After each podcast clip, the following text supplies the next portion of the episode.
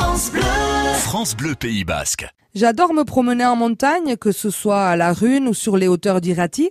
J'y trouve à coup sûr une ambiance apaisante, un calme que seule la nature sait m'offrir, avec euh, ses bruits de vent, une abeille qui bourdonne, des feuilles qui bruissent, et parfois un son de cloche arrive jusqu'à moi, et alors j'essaye de deviner d'où il vient et quelle est cette cloche. Car il y a cloche et cloche. Les cloches des églises rythment la vie des villages, on peut les entendre de très loin selon que souffle le vent du nord ou celui du sud. Est-ce qu'il a? C'est la cloche de l'église. On peut aussi dire Seinoa ou bien en soul Seinia.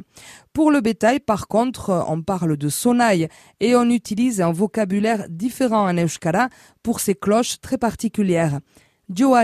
C'est une grosse cloche, souvent arrondie, que l'on pend à l'encolure des vaches.